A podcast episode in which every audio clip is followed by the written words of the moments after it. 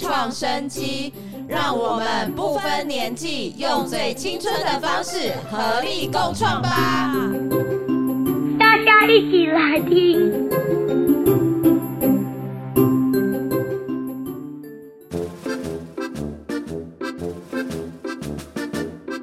欢迎收听亲和力创生机。本节目是由桃园社区社造社群为主题，为自己和所在的社区及社群发声，实现后疫情时代下由下而上的地方创生与创意。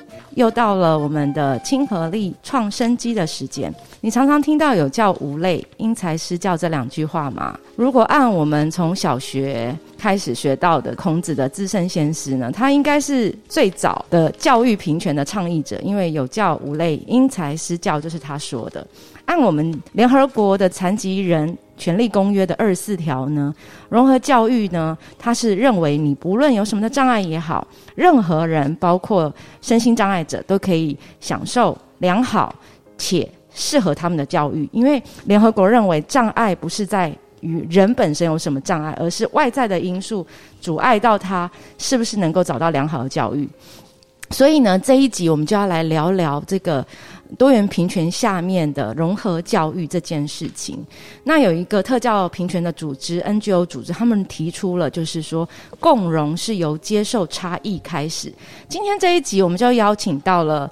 跟这个议题有关，我们生活在青浦，还有青浦周边，服务于不同年纪，然后也不同教育阶段的三个教育工作者，跟我们一个特儿的妈妈。那我们今天录音呢，我们是在青浦国小录音，很特别吧？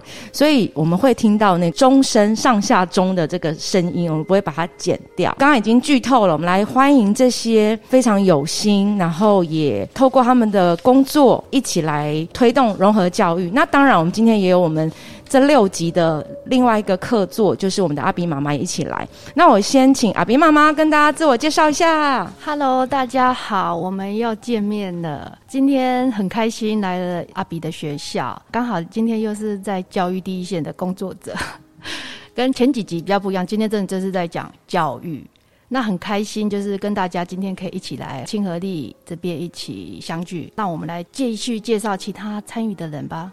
好，那我们继续第二个是来欢迎我们，也是我们青浦的公民，也同时呢，他曾经服务于中立高中，还有现在服务于新生医专，是我们的秀华老师。Hello，各位大家好，很高兴有这个机会跟大家来谈这个融合教育啊。我是前中立高中杨秀华老师，那我现在呢在新生医专啊任教。好，谢谢秀华老师呢。他今天我觉得也可以挖挖他新生一专呢是怎么培养教育工作者的。那第三位的话，我们来欢迎我们今天的地头龙、地头蛇。然后我们就是借用他的场地，我们青浦国小的李安邦李校长。嗨，大家好。那听到地头蛇改成地头龙，感觉不错。我是青浦国小的校长李安邦，大家好。很开心呢能够接受邀约来参加“听见亲和力”这个系列的单元。那等一下呢，来谈谈有关于融合教育这一块。那我们一直都很重视特殊学生在学习成长上的一些所遇到的一些问题。我们希望等一下呢来聊聊。谢谢。好啊，我们校长呢，他也是一个很资深的这个教育推动者，而且都是专注于国小的教育推动。从西元的一九九一年开始，就在内炸国小，然后再到了富台国小、永福国小。到了上一所的，也是我们桃园蛮有名在特教这一块的内力国小，那是两千零二年来到了青浦国小，那这一路以来也都是专注于国小的基础教育这一块。我们今天要好好的跟他挖宝。那最后一位的话，那就让我们来欢迎，也是有参加我们工作坊的这个月梅幼儿园的彭园长，女神园长彭园长。嗨，大家好，我是月美费力幼儿园园长彭彩薇，今天很高兴能够参加听见亲和力的单元，谢谢。哇，女神园长果真声音就不一样，她我觉得她今天的声音特别的妖娇，有这种感觉。那其实为什么会有这一集呢？就是因为我们今年呢，当时在做社照的时候，我们就想说，哎，要来好好的倡议，就是青浦的。资源、特教资源这一块。那主要的原因就是因为我们的地头龙今年有了这个第一年的资源办青浦国小。那所以呢，我们就想要透过工作坊的方式去讨论啊，然后去发想。那其中我们在工作坊的时候，我们就有一个许愿，这个许愿内容就是我们要来跟青浦国小的校长一起来讨论这个议题。那很开心，就是前一阵子也经过了我们的前教育部的国际文教处的刘庆仁处长，就是我们 CJ 博士，他就介绍了李校长，使我们敲网成功，然后来有了这一次的录音。那苗苗想。请问一下校长，今年呢，这个青浦国小有了第一年的资源班，很多听众可能都不太清楚特教班跟资源班的差别，还有是不是呃所谓的资源班的目的，现在好像是实行融合教育，但是什么是融合教育？所谓孔子说的有教无类，就是融合教育嘛？是，那我想我们先来。讲一下哈，我们所谓的特教班哈，我们大概分成两种形式了哈，一个是集中式的特教班，那应该是分散式，如资源班或循环班这一类的。所以呢，资源班是属于特教班里面一种形态啊，这是我们目前的教室现场上是这样子哈。另外呢，所谓的融合教育，大概就是把我们身心障碍的学生跟普通班的学生在一起学习。一起上课，让他强调呢，我们身心障碍的学生在一个正常化的教学环境里面，而非一个隔离的环境。所以呢，我们在教育上很希望在集中式的特教班这一块呢，哈，能够让在这一班的孩子能够到普通班去上课。那资源班的孩子呢，他平常就是在一般的班级上上课，所以那也是一个融合教育的一种形态，这是没有问题的。那所谓的有教无类，就是我们希望呢，哈，孩子能够我们在教育上不分贫穷贵贱，哈，也不分善恶，或是种族，或是各种的这种形态，都能够给他最给他最适合的一个教育的形态方式，让他可以学习。那这是有教无类的本意。那我想呢，哈，我们在融合教育这一块，就是在实现有教无类的一种方式。原来就是在国小的校长，我们在国小这个体制下，融合教育跟我们所谓的资源跟特教是这样的分类。那我也想慢慢想，请问一下这个我们的园长，请问，就是其实有很多小朋友在学前的时候，他还没有评鉴过。他甚至父母亲也不知道他的孩子有什么不一样的特质。那你们可能不一定有那么明确的资源班、特教班，他这个小孩有什么？那你们又是怎么去做融合教育？你们又是怎么去区分？幼儿园有所谓的特教幼幼儿园班，还有资源班吗？呃，目前呢，政府呢，它就是针对这些特生的部分呢，它其实就对非营利的这个安置的。呃，机构来说呢，它其实是我们是采用零拒绝。那我们在这个整体来看，那要用什么方式去？可能是做一些评鉴呐，因为很多孩子其实现在都是一些隐藏版的。其实或许家长其实他不知道，但是实质上他们确实是是有一些些不太一样的概念。等一下，我们有家长代表可以来说一下。对，所以呢，基本上进来一开园的第一个月，我们就会做一个幼儿发展的部分，老师们就会设计一些活动，然后呢，帮助这孩子是不是有达到一些标准在。那如果没有的话，那基本上我们就会做一些呃衔接啊、转介等等之类的。所以你们可能就会，如果家长不知道的话，你们就会跟家长建议，可能需要去。一些机构去做评鉴嘛？呃，评估。所以是从你们这些小朋友彼此之间，他们是有区分的吗？幼儿发展评估表呢？那基本上就是全全台湾都是一样的，就是依孩子的年龄层，然后老师去做一些细项的评估。对，那达到一些指标，如果那个指标没有过的话，那基本上呃，可能或许还可以再观察。那也有可能呢，呃，就是跟家长沟通，是不是要做一些转介来帮助这个孩子。对，那在幼儿园部分呢，它会有很多很多的一些资源在。是对，那这些资源可能就是巡回辅导啦，或者是呃专专业辅导的团队的老师们进来去帮助这些孩子。明白。所以阿比妈妈，阿比在进幼儿园的时候，他已经知道他是。有不一样特质的小朋友需要一些其他的资源辅导，对不对？基本上我们就是走正规流程，因为我们在未进入学前教育的时候，我们就已经是在医院做一些课程的训练了。那我们在接触到就是学前教育这块的时候，我们就是走正规申请嘛，直接透过建辅会来评估这个孩子的身份是否符合特生。那如果你符合的话，他就会帮你安置到适合的学校。他就先看，哎，这个孩子是需要去集中式的特教班受教呢，还是可以把他安置到一般的普通班去做融合？哦，连在幼儿园阶段就也有什么集中式的特教班？哦，有有有，学前他其实是有特教，只是说不是每间学校都有的。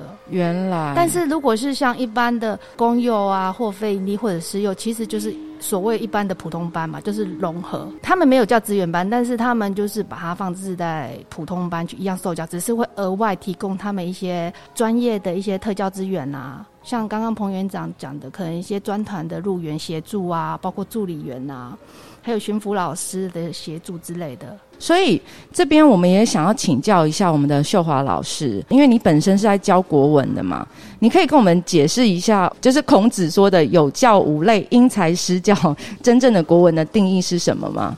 哦，有教无类，那当然就是说我们现在讲的那个平等的受教权嘛，对不对？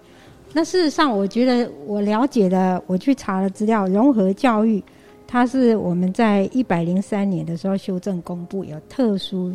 教育法啊，第十八条明定特殊教育跟相关服务措施的提供，还有设施的设置，要符合特殊化、个别化、社区化、无障碍，还有融合精神。所以我觉得他讲的比那个什么因材施教还更细腻，还更注意到每一个人他的平等的受教权，就是每一个孩子都是要我们关注的。所以我认识。就是以前的那个国教署署长，他就是特别强调所谓“一一一”，每一个孩子哈，一个都不能少，就是要培养他有特殊的专长哈，他的嗜好，所以重视每一个孩子他的平等受教权。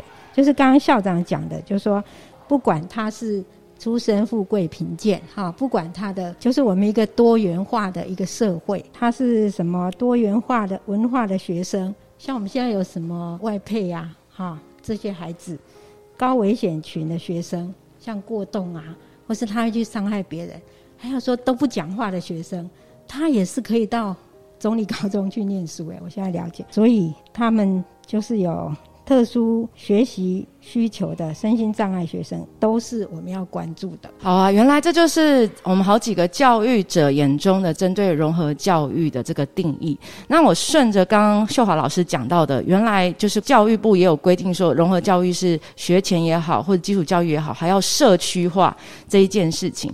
那我也想请问一下校长啊，我们这个青浦国小啊，你以前在内力国小这么多的经验，很成功的经验，那今年是。青浦国小第一年的资源班嘛，我们在基础教育这一块，校长你是有什么计划跟方向，想要怎么去落实？可以跟我们分享一下吗？那我想所有的孩子哈，我们都要好好的照顾他哈，不管是他是属于贫穷富贵啊，或是愚智这一类的哈，或是各种族，我们都希望能够好好的照顾。那在身心障碍学生这一块呢，因为青浦国小目前就是我们在做校舍的建筑跟各方面改善。那今年呢，因为我们二期工程教室到位，所以呢，我们设了我们的资源班啊。那我想未来呢，哈，我们会陆续加强我们的建筑跟各种设施跟设备的充足，在融合教育这一块呢，或是特殊教育这一块，我想，哎，我们会持续的努力啊。比如说，未来也许增设集中式特教班，好，那强化我们的所有的每一个孩子都能够让他适性化、个别化，让他。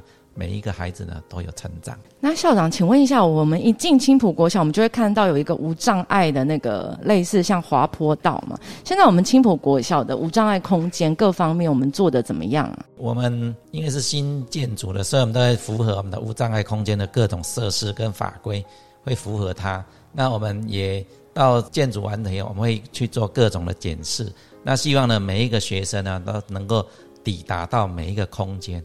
可以使用每一项的设备。那目前呢，我们初步的检视是符合这一块的，在无障碍设施这一块。校长，今年我们第一年的资源班目前有多少的学生啊？然后，因为其实是等于青浦人也是等了很久了嘛。那您可不可以跟我们分享一下第一年这件事情，有看到了些什么？诶，我们资源班是来自各种不同的班级，那有抽离式的，也有在集中式上课，就是诶个别的这个科目会在非上课时间会上课，比如说早自习时间或是在下课时间。好，那上课时间，比如说各领域上课时间，国语或数学，我们是采抽离式的来上课。好，那这个部分呢，我们因为是来自各班，所以学生数是每一个班呢，哈，大概是三到五位。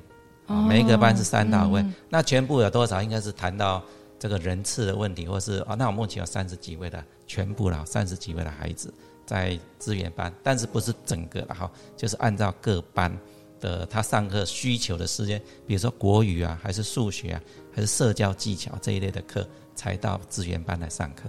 了解，那了园长呢？就是说你是月美幼儿园呢，有一些不一样特质的孩子嘛，他们又是怎么融合？那在这个融合的过程中，有没有一些故事啊，或者是一些想法可以跟我们分享一下？呃，我们幼儿园呢，它其实会针对这些特殊的需求的孩子，进行一个叫做 IEP，就是个别教育化的一个计划。这个部分呢，就是他们的班导师。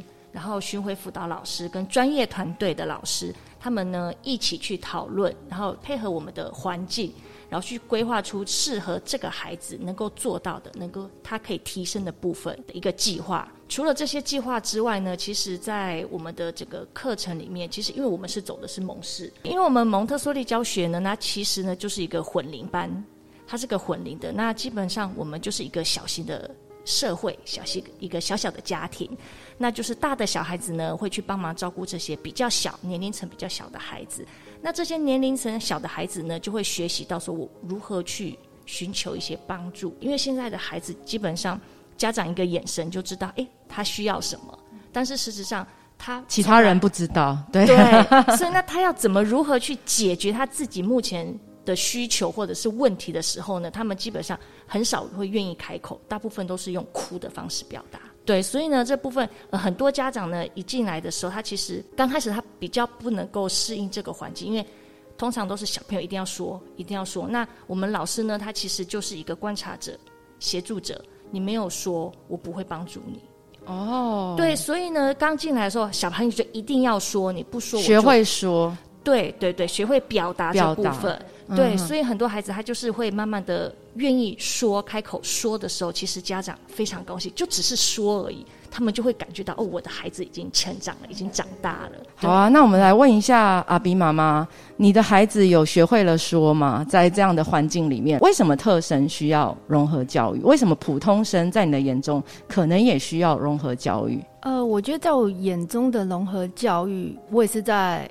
幼稚园这边的生活去学习到，刚刚彭园长讲的说，之前我们还没进入校园的时候，阿比不会说话哦，真的，真的，他只会你说幼儿园的时候，之前阿比都不会说话，他只会单字。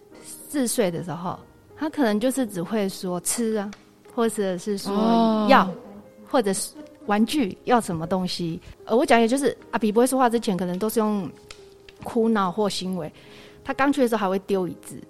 就是因为他不会说，然后他可能生气也不知道怎么表达，还会丢东西。然后我们在这样的环境下学习，阿比开始的会说一些简单的句子，这是一个环境的影响，我也觉得很不可思议。因为我们一直有在上语言课，也上了两年，还没去幼儿园的时候，我们也上了两年，但是我觉得进步都没有来来的就是环境外在刺激来的大这么的厉害。这个融合教育，我觉得还有学习到一个很重要，就是因为小朋友在里面学习也是会独立自主，然后有能力去帮助别人。小孩在这样的环境下会互相成长。比如说阿比刚进去的第一年的时候，是受到一些同学的照顾，然后因为他刚好是那一班最小的，可是当那一班毕业之后，大家都不毕业了，只剩他一个 之后，剩下的大哥了，对，他就变大哥了，老鸟了。那他有概念他是大哥了吗？一开始可能只是觉得什么同学都不见了。只剩下他一个，然后之后就换新同学，然后新同学开始有跟他年龄差很多的，他开始也学习到照顾人的能力，他懂得把这个学习到的东西应用在后来的同学身上，这就是耳濡目染，那个能力是慢慢的上来，只是我们看不到，但是我们慢慢就可以感受到，这是就是不一样，这就是我觉得所谓融合教育的意义。那这样听起来，不管对特生跟普生，其实都是有学习到很多的。那我们也来问一下校长啊，因为校长之前也是在融合教育蛮成功的这个内力国小嘛，你可能我们都很期待来了青浦国小就任之后啊，我们青浦国小的教育平权啊、多元这一块能会有越来越好的这个发展。那刚刚阿斌妈妈跟园长都说了，在这个环境是很重要的。就学环境这个刺激啊，有没有概念啊落实？那我们青浦国小是又怎么样去打造一个这样子友善的环境啊？去让特生也好，普生也好，去可以用到。那有哪些经验？校长是觉得是内力的经验是可以呃用在青浦，让我们青浦的整个特教的资源能够，或者是大家的意识观念会可以更好呢？我想哈，在内地国小或者在青浦国小哈，会因为环境的不同哈，设施或是社区的一些特性，会有一些我们所谓就是因材施教了哈。那当然用在环境上不是那么恰当，但是意思就是说，我们因地制宜了哈，会有在不同的环境下会有不同的作为。那在内地国小呢，因为教室的空间一向还不错哈，那所以。当时一共设置了八个资源班，哇，有八个特教班，好，那集中式呢，哈，跟巡回还有资源班都有，而且是国小跟学前都有。那到青浦国小呢，哈，可能受限于空间的发展或是新建筑这个校舍，所以呢，我想在空间部分呢，哈，我们可能要慢慢的去建制。那像今年的资源班呢，也是在。排除一些空间上面的配置的一些困扰哈，所以我们就是成立资源班。那主要呢还是来服务我们特殊需要的孩子。那资源班呢是融合教育里面孩子原本在普通班，那他在有特别需求的科目上来到资源班接受一些学习。我想这部分就是融合教育最好的展示。那另外呢就是有关于。文化氛围这一块，我觉得也蛮重要的。文化氛围怎么说？就是我们老师或者我们的家长能够接纳这些孩子，那我们也希望同学之间也是相互的接纳。那在于学生自己本身方面，他也要可以去适应这一块。他不但能够进到班上，那当然目前都在班上，也能够接受在班上，那也能够参与班上所有的活动。那同时呢，哈，在普通班上面也有所进步。那我想，这是我们非常乐意见到的。那也是我们融合教育这一块我们最主要的目标。那我想请问一下校长，因为我们现在的很多的观念都打破我们过往的观念嘛。以前我们根本也没有什么融合教育啊，这都是新的名词啊。以前也没有什么性平啊、认识身体课嘛。那有很多的老师，他甚至他以前也没学过这些东西，但是现在社会有这样的需求，所以他就要去推动。那我们教育人员又是怎么样去与时俱进的去学习最新的观念呢？是融合教育跟姓名教育类似的哈，就是在这几年，当然就是一个很比较注重的一个议题。那在教育的场域里面，那其实老师们哈都其实都很清楚知道有这一个融合教育的议题。那平常呢，我们就会透过老师之间的研习，还有我们在行政上面的宣导，还有老师的自我的真能进修这一块，他会理解这一块。所以在老师在观念上没有问题哈，都可以在自我进修上面可以给孩子一些适当的辅助啊，给他一些帮助。那至于家长这一块了哈，那我们也会办一些亲子教育。那老师呢，平常会跟家长们沟通，那家长，我想家长的观念，再加上我们的一些媒体的报道，我想也是日渐的哈，会很清楚能够接受这一块。不管是自己是特殊生的父母，或是说一般生的父母，我想家长们都会接受这个观念。那我们在过去呢，哈，像我们也有在提另外一个了，我们有时候会聘用临时人员，啊，临时人员进来我们是。主要就是身心障碍者进来到校园里面，那我们请他们再进到校园里面做一些服务。当然，我们会安排适合他可以做的一些工作的项目。在适合他的工作项目以外，在他来之前，我们一定会对老师跟孩子说有这些有这一类的的这个朋友进来，他来服务我们，那我们要微笑要帮他，要说声谢谢。一方面让孩子学习，老师学习，那对于身心障碍者本身也能够乐在工作。好，这是我们这另外一个话题了哈，就是身心障碍进到学校里面有来这里就是服务师生这一块。昨天就是刚刚校长讲的这个氛围。这个我我是非常的感同身受，我自己亲身遇到的例子。阿比刚入小学的时候，我会陪同他进教室，然后让他安心嘛。就是一开始我会陪伴他，但是我觉得发现还蛮有趣的一个现象，因为刚开始进来的时候，我我会遇到下课的时间，早自修就是下课的时间，然后有一群小朋友，然后我我会发现这边小朋友很有礼貌，他看到我的时候，他都会说你好或者老师早。哦，这个这很成功哎！对，校长现在是大拇指竖起来。我觉得这个就是一种呃教育成功的。校长，你做的东西有家长有感受到哦，小孩子的进步。我们这的小孩子真的非常的有礼貌，而且像我们要求啦，就是小孩子不只要打招呼，而且要看着他，还要带着微笑。哦，这很重要。那这是怎么教会小孩子有这个概念呢？这个还是要感谢我们的老师啦，哈，在平日哈有教导小朋友，当然我们要谢谢我们的家长们啦，哈，也是让我们的孩子有很好的家教。我觉得有时候这种就教育就是这样，不是是教育者或者是说学校的责任，这是一种就是亲师交流，每个人都有这个义务，就是需要去协助孩子，这样子才有办法，就是三方都提升到。我会觉得这样会教育下，就是会更成功。但确确实，我亲身这样看到，我觉得真的教育不是只靠一个人或某一个单位，是需要大家一起努力耕耘。对啊，所以你看，如果孩子在教育机构，他就已经养成了要面对人会微笑，看着人家眼睛，跟人家问安。其实这个是比你考试考一百分都来的，对做人做事有更大的帮助。对，成功！校长给校长还有青浦国小一个拍手，掌声！我自己也给自己鼓励啊，给老师们、跟学生们啊，我们的同学们掌声！真的，真的，因为有些就是很小嘛，一年级啊等等的，所以如果这一集的听众有听到的话，青我们青浦国小为什么这么热门？是热门学区，不是没有道理的。人家说孟母三迁，但是大家都想要来青浦国小。喵喵现在已经额满了，现在已经额满了，不要再帮他宣传了，是不是？校长说不好意思。意思 不好意思，少一点人知道我们这么好，或许会他头没有这么大。不过好的学校、好的事、好的教育工作者，我们还是要给予表扬啦。那我们再来问到园长跟阿比妈妈，就是阿比进到校园里面的时候呢，你们两个又是怎么去？因为一开始阿比也多多少少会有一些小的发作的时候嘛，或者是他俩起来的时候，他会有一些情绪上面的障碍是需要引导的。那这不仅是要帮助阿比，也是要帮助同学去学会。你们又是怎么做的呢？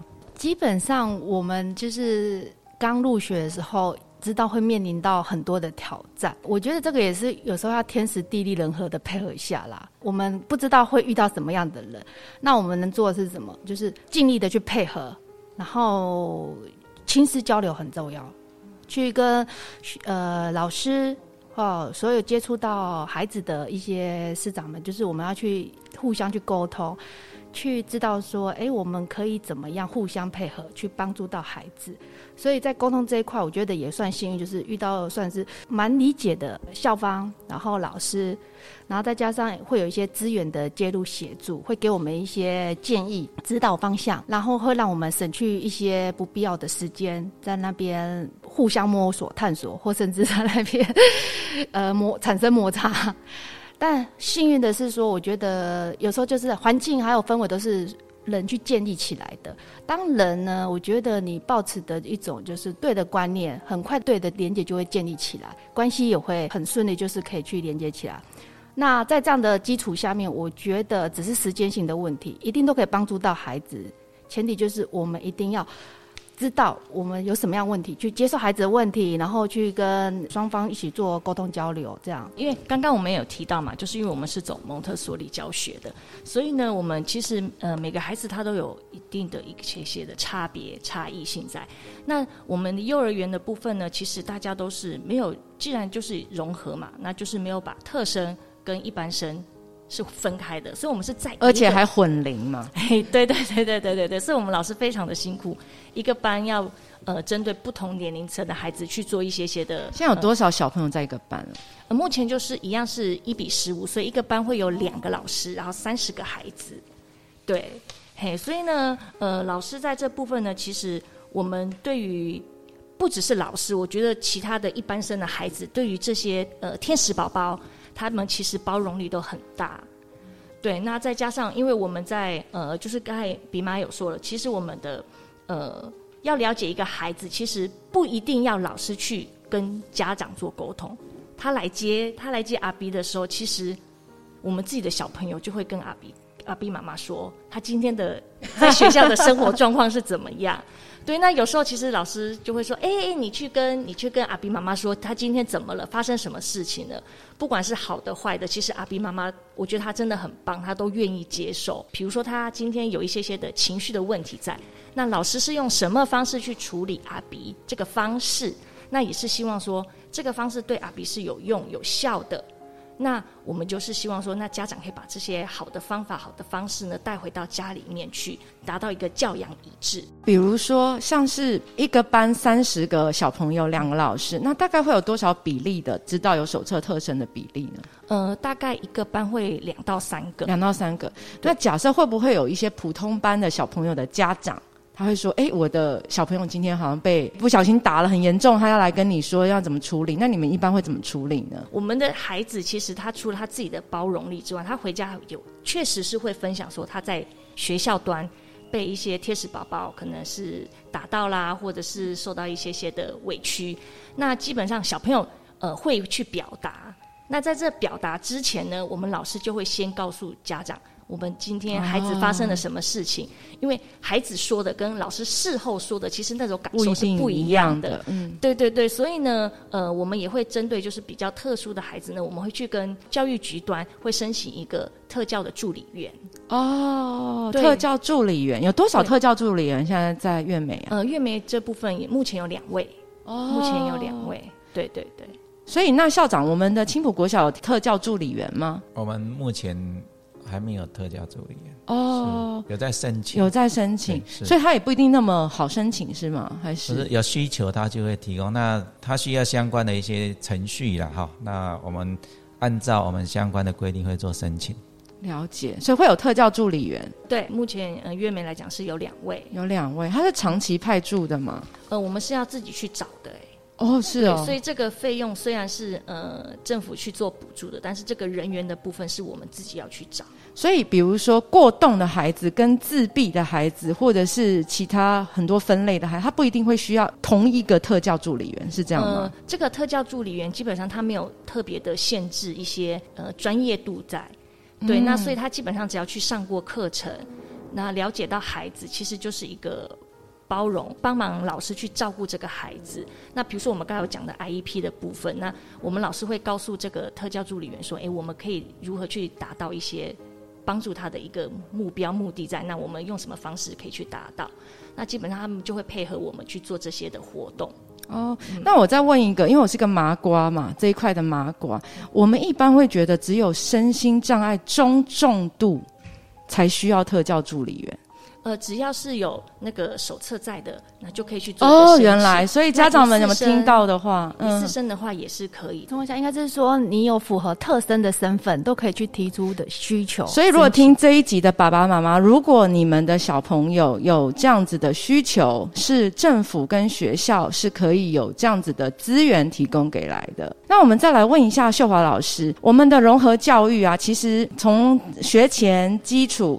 那但是到了高中跟专科这一块呢，又是怎么做？那因为我们桃园的这个新生医专嘛，是算是培养护理师啊、教保员啊、幼稚园老师的一个摇篮之一嘛。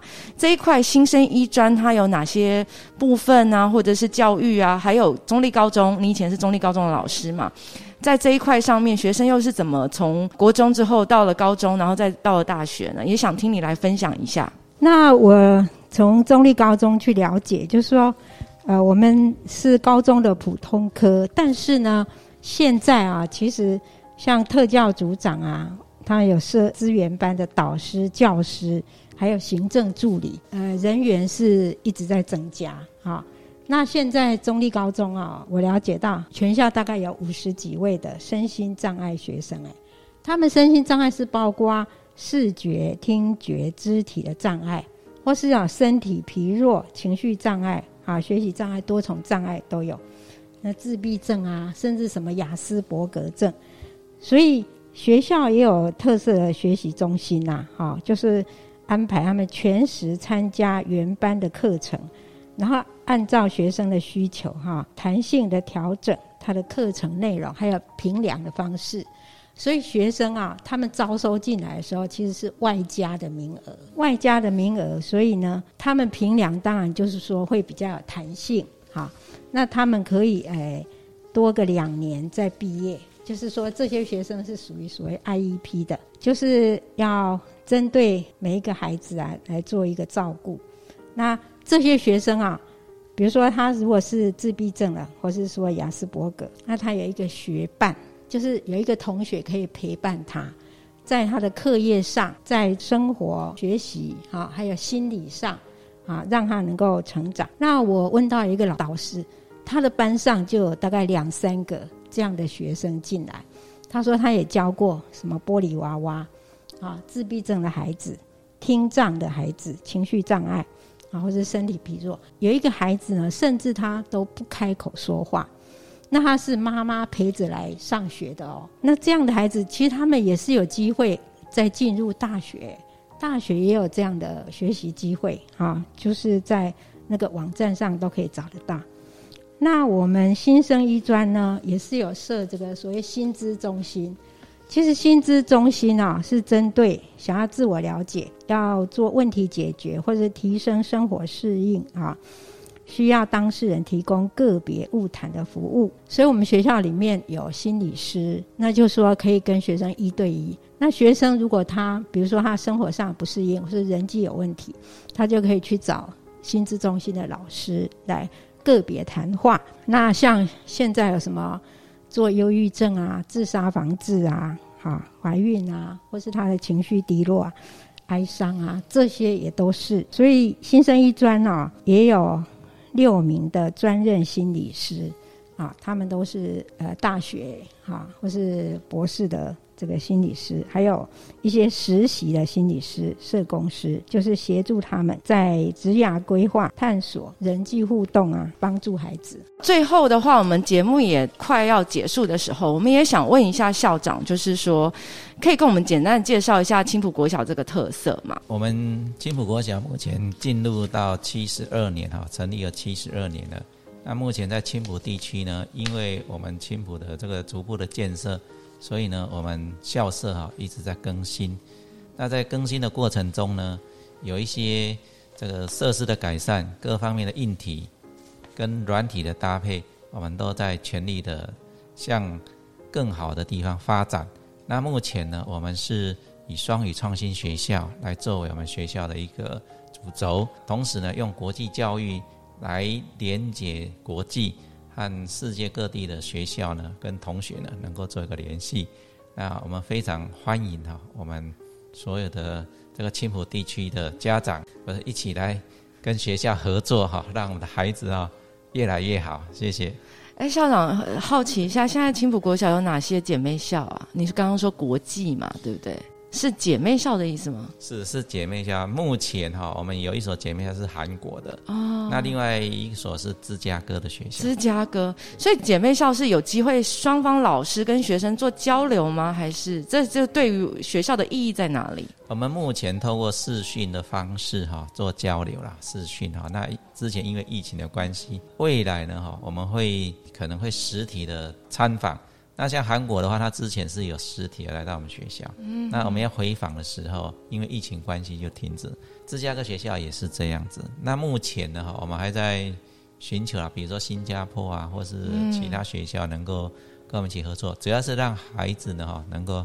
扩展他的视野，其实这也蛮重要的。双语学校，然后又有国际的姐妹校嘛，其实让学生也好，或者是师长也好，都可以打开视野。我们的女神园长呢，我们来听一下月梅幼儿园的特色。刚有提到，我们月梅嗯，菲尼幼儿园它是采蒙特梭利教学的嘛，所以我们的特色呢其实是多元的，它不太像是可能有些之前比较传统，人家会觉得啊。蒙特梭利可能又在操作教具，操作不断的操作，没有，我们现在都是采多元在地文化等等。比如说，我们呃现在幼儿园最夯的一个活动，就是每个礼拜的六日、礼拜五下课的时候，小朋友就会把学校里面的宠物动物搬宠带回家养。他们有很多不可思议的宠物，你要不要跟大家讲一下？除了我们常见的一些鱼呀、乌龟啊等等，那我们比较特别就是蓝蛇蜥。蓝蛇蜥它要吃的是那个大麦虫，然后还有天竺鼠，还有我们的竹节虫。竹节虫另外一个品种，嘿，对，叶修，对，那这些宠物，然后小乌飞鼠，不是啦，睡鼠啦，啊，睡睡鼠，睡鼠，对，那个睡鼠真的还蛮吵的，因为它是夜行性的宠物嘛，所以呢，他家长都会。小朋友都会开着一个小小的灯，然后在房间里面趴在那边看他们活动，它就一直转，一直转，一直转，一直转。所以这个原因是要让小朋友学会照顾跟生命教育吗？照顾除了照顾生命教育之外，其实你要照顾的不只是自己，你还要照顾别人。哦，照顾小动物。对，除了是给予不一样的尊重，我们除了教孩子要尊重教具、尊重环境、尊重老师之外，其实这些小动物我们也必须要去尊重它，去陪伴它。然后最主要就是，呃，因为我们这些的宠物、这些动物呢，都是在一些平台，人家可能是弃养、不要的，或是没有办法呃继续照顾的，我们就是用领养的动作把它带回学校来做照顾。对，然后再加上我们因为月美附近它其实很多的田。除了田之外，还有庙，所以我们会到各个的庙去走走。比如说初二、十六，我们会去拜土地公，对，在拜土地公。然后呢，会介绍一些土地公的文化。然后呢，我们的呃崇德宫，崇德宫呢，那其实也有很多很多不同的神明。那这些神明的由来呀，其实小朋友都非常非常的感兴趣。那而且我们都会请。义工妈妈、志工妈妈或是志工爸爸一起陪同，那其实吸收的不只是小朋友，家长也有吸收到。说，哎，其实我们除了在地知识之外呢，我们也可以把这些活动延伸到家里。除了呃，他们可以做分享之外，跟爸爸妈妈做分享，也可以传达到给爷爷奶奶。嗯，那爷爷奶奶对在地文化呢是更加的了解，他们就会分享。直接到学校来做一些听起来很棒哎，对对对对对对对，促进就是有时候你知道台湾人在家里面也没什么话题讲，刚好学校有这个有找到共同话题，就觉得还不错。真的，然后有一个我们其实现在年轻人不太会去，比如说煮饭啊，或者是种菜。这件事情，但是我们学校种了很多的菜，很多爷爷奶奶来的时候都自备 免洗筷。我还吃过草莓哦，这真的吃过学校种的草莓草莓，还有蓝莓。那现在就是比较现在菜很多嘛，所以会很多的呃菜虫。爷爷奶奶就会自己带着卫生筷来，然后去那边夹夹 哦，还真的不错。那秀华老师呢？新生医专，我们知道是从以前叫新生医校嘛，三年的，现在变新生医专。你们这个学校成立多久了？然后培养了多多久的人才呢？在这一块上，呃，应该有六七十年了。我们是原来在山子顶，那后来就是要。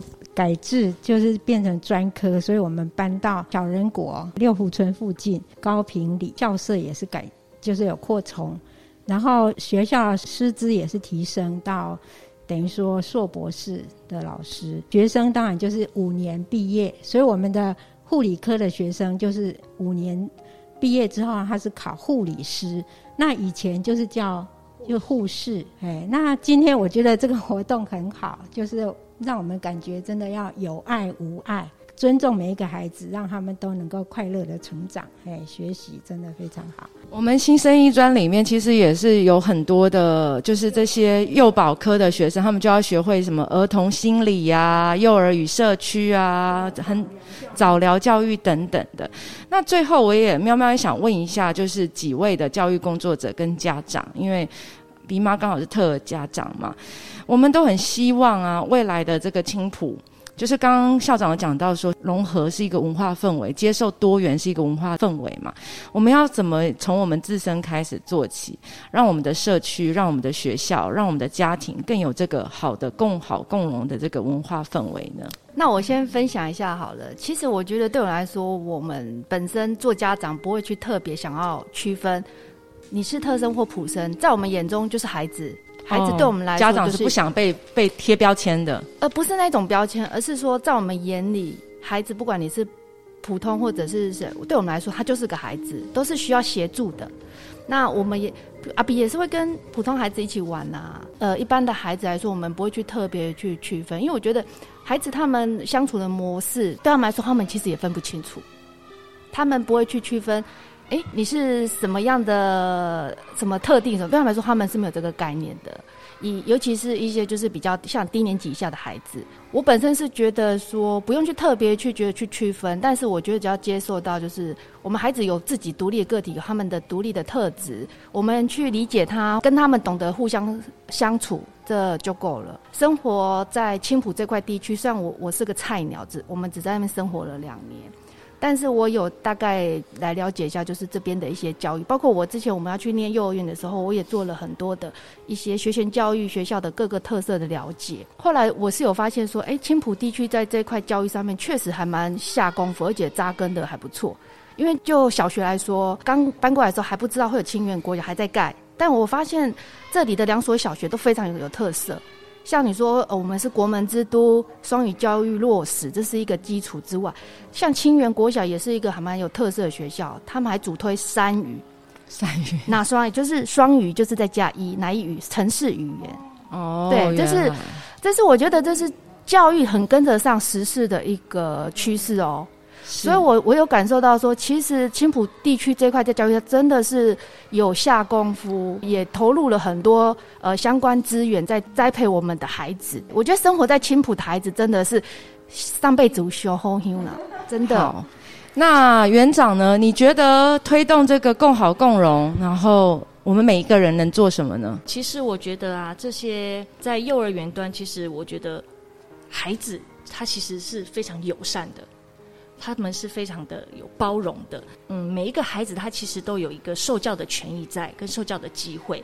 那当我们有很多家长可能真的是没有办法去接纳这些天使的宝宝，没有人想要是一个天使宝宝。我我觉得，当我们在考量这些特殊孩子需求的幼儿的时候，会不会他们都会一直想说，会不会影响到我的孩子的学习权？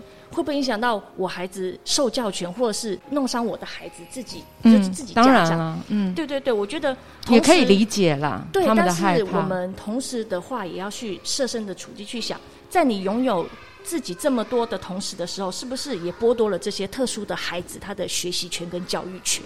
嗯，对，这部分是我们在幼儿园端可能比较不会看得出来的。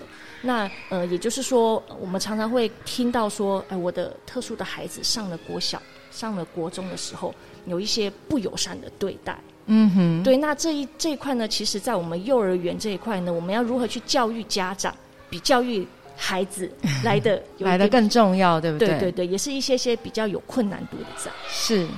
那校长，如果在未来我们这个共好共荣啊，我们要塑造这更好的氛围，我们可以做些什么？家长不希望被贴标签，他觉得这就是孩子。但是刚刚园长也说到，很多非特儿的家长，他觉得我要知道，因为我我要保护我的孩子，某个程度是矛盾的。那校长要怎么看呢？